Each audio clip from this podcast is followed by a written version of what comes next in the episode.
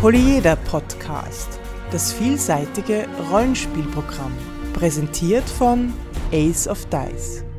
Herzlich willkommen zur zweiten Folge des Polyeder Podcast, fast live aus Wien. Heute zu den Themen Railroading und Fiasco. Mein Name ist Alexander. Mein Name ist Markus. Bockmas. Angeschaut.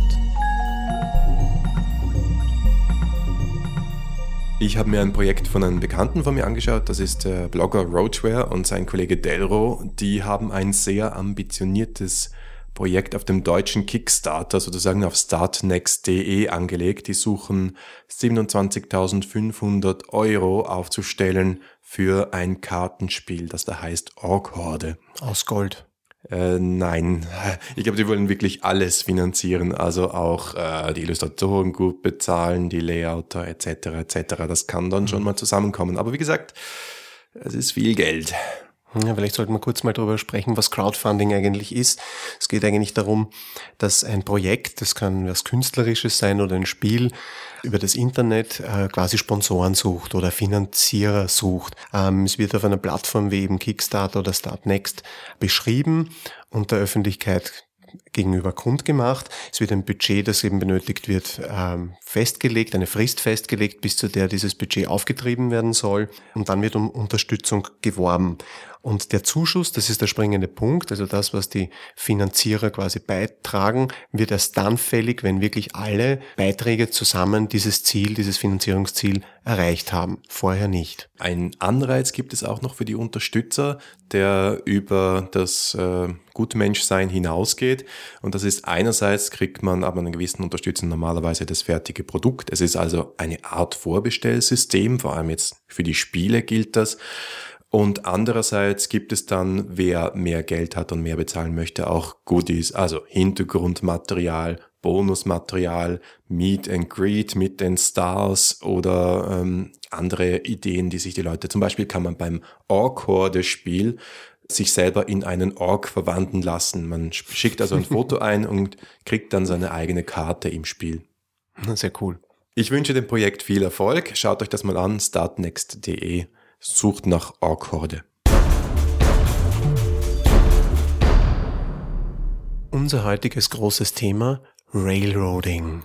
Der Tenor zu diesem Thema, wenn man sich so ein bisschen durch Foren und Blogosphäre liest, Railroading ist Pfui, Railroading ist des Teufels, miese Spielleiter. Was ist das eigentlich? Ah, das geht mir schon auf die Nerven, ja.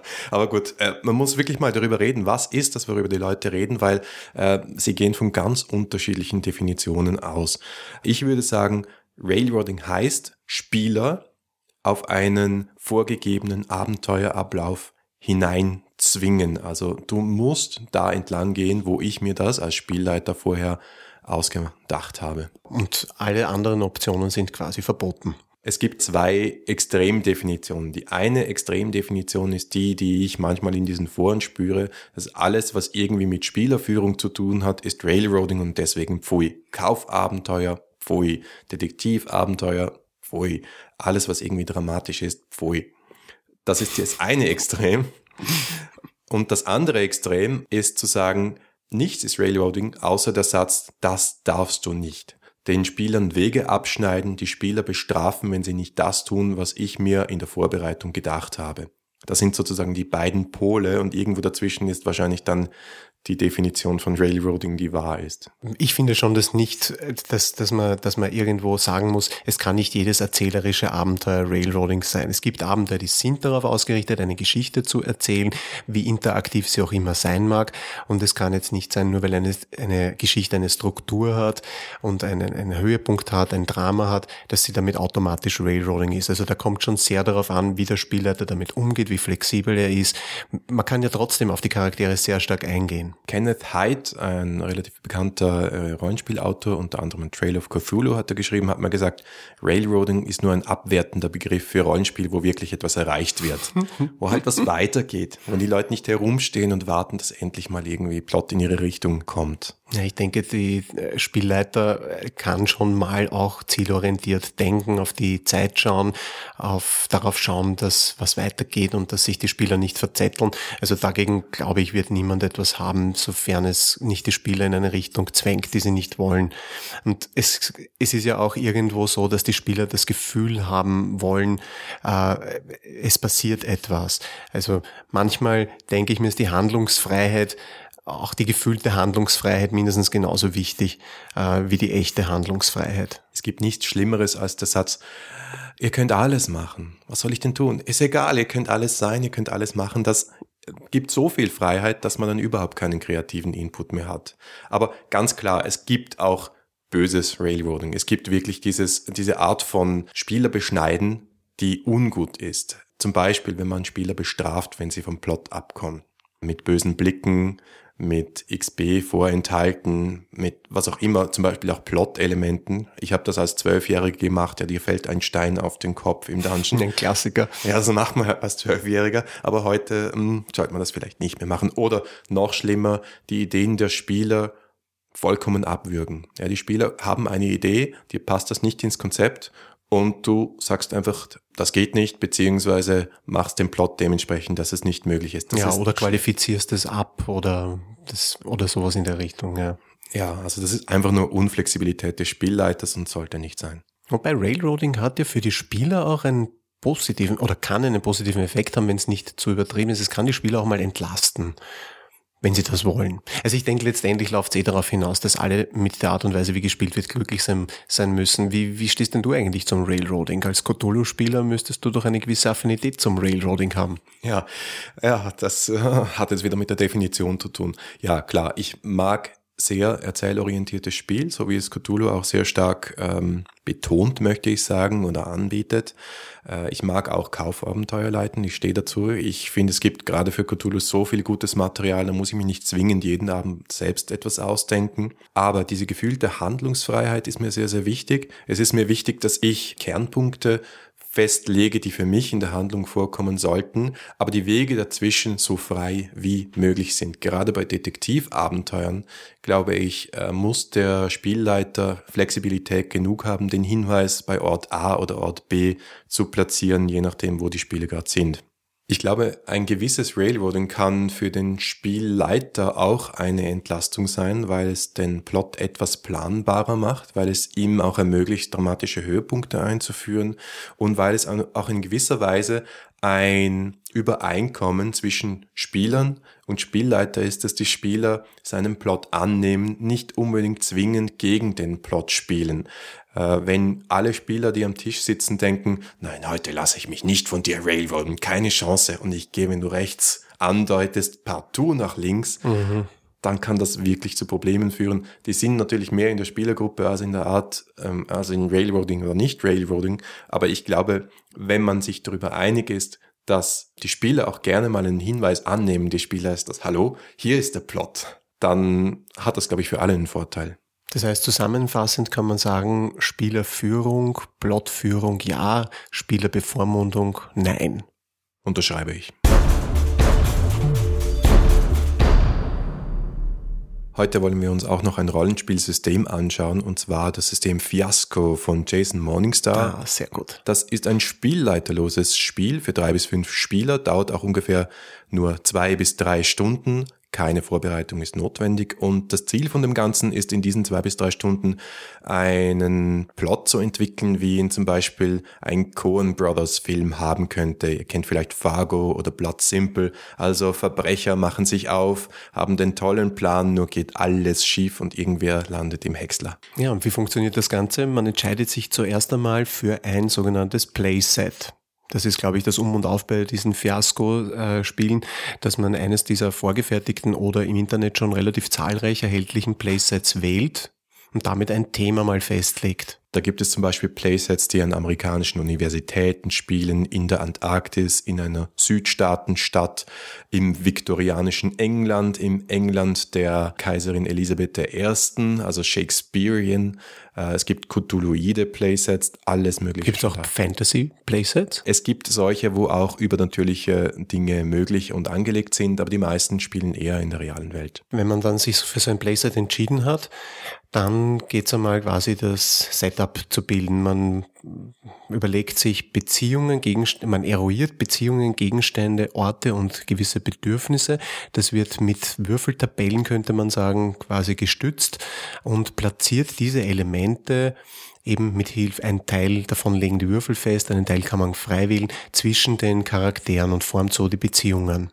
Am Schluss des Setups liegen da also je zwei Karteikarten mit je zwei Stichwörtern zwischen den verschiedenen Spielern und dann muss man nochmal die Charaktere machen. Wie macht man die Charaktere? Naja, äh, Regeln dafür gibt's nicht wirklich, wie man die Charaktere macht. Man überlegt sich einfach gemeinsam. Man sieht halt einfach, was, li was liegen da jetzt für Elemente und was könnte sich daraus für eine coole Geschichte ergeben und wer könnte da quasi die Hauptrolle spielen. Und dann schreibst du einen Namen, den Namen des Charakters auf noch eine Karteikarte und das war's. Dann kann schon losgehen. Ja, ich glaube, man muss sich da ein bisschen äh, von der Vorstellung lösen, dass man da mit einem vorgefertigten Charakterkonzept hineingeht. Das ist es nicht. Man macht das gemeinsam. Das entsteht einfach. Das ist ganz wichtig. Ist auch ganz wichtig dann, wenn es weitergeht, nämlich in den ersten Akt des Spiels.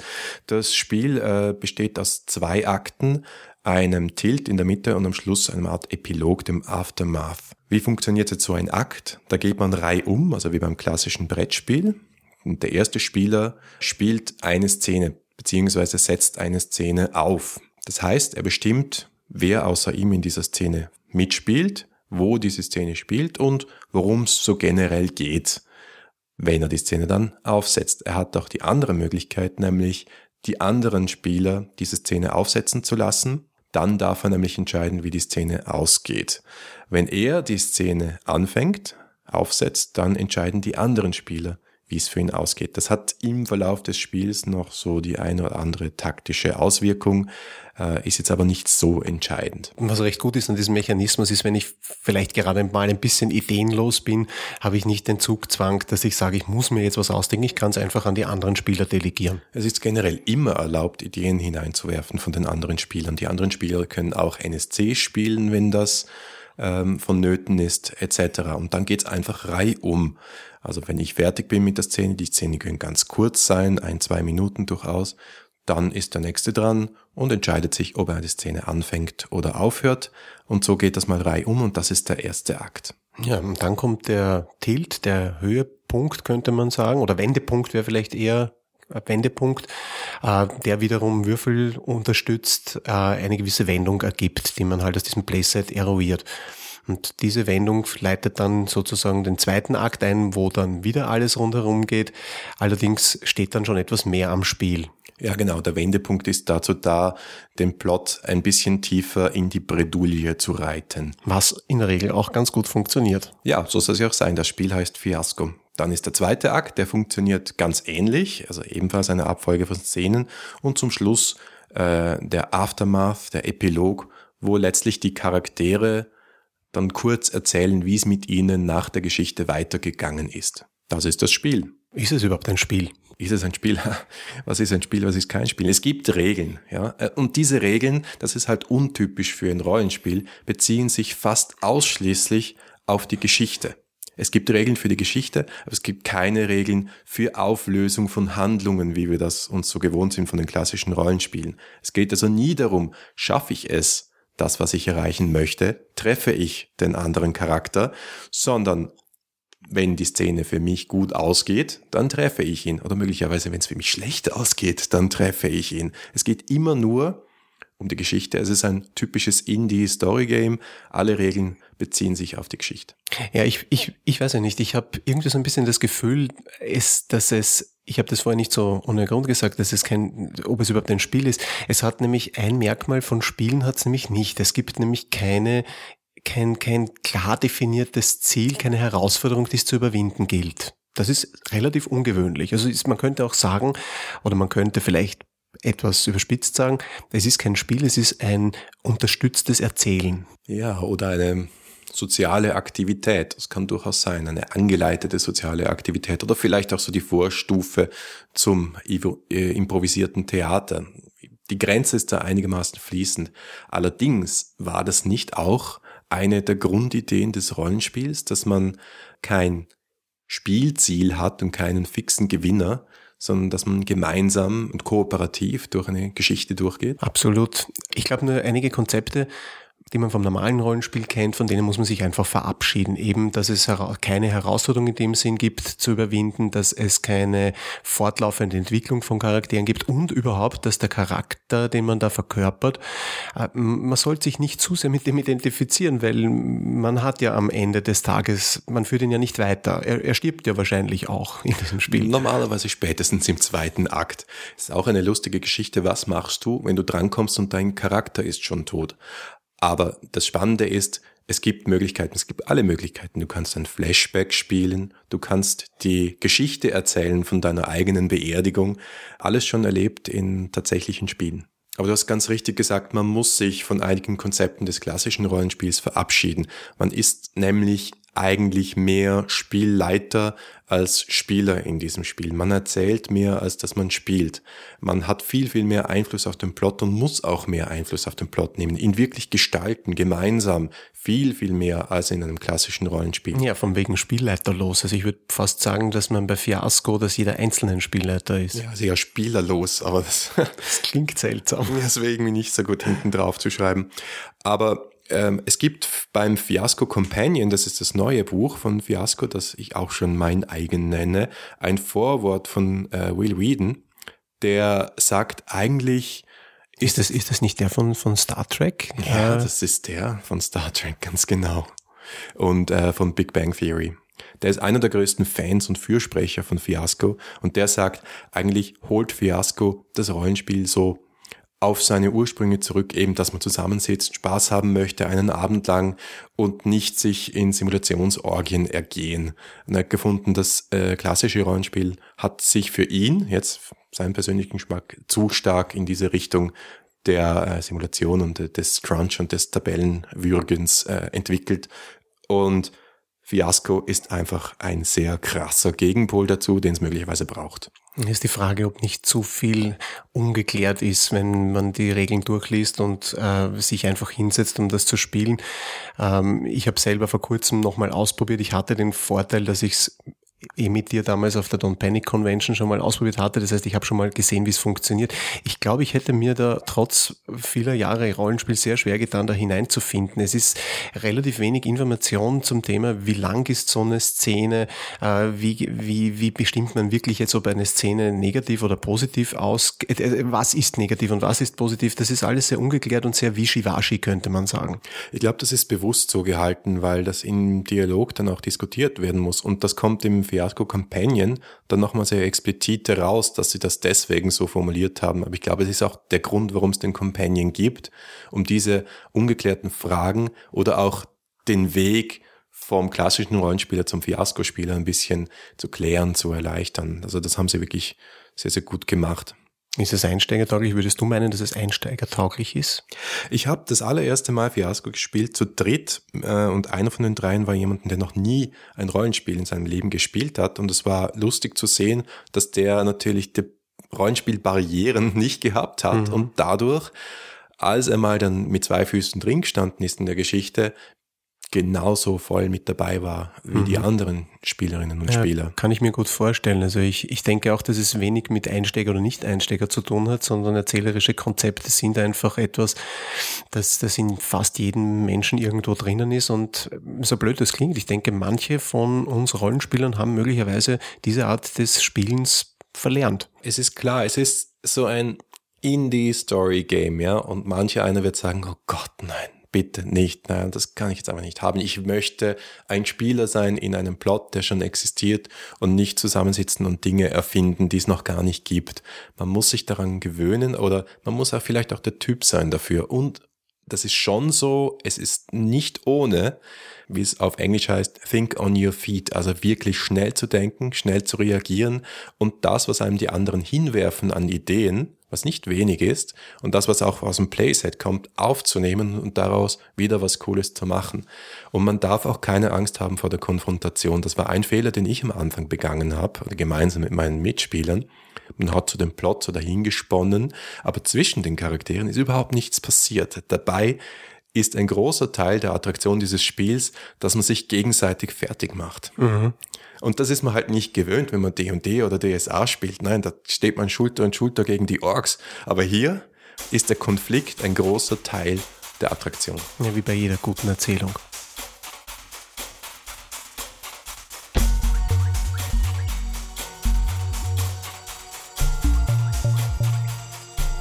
Das war die zweite Folge des Polyeder Podcast. Wir freuen uns auf euer Feedback unter polyeder at aceofdice.com, auf Facebook, auf Twitter oder im Blog unter polyeder.aceofdice.com. Danke fürs Zuhören und bis in zwei Wochen.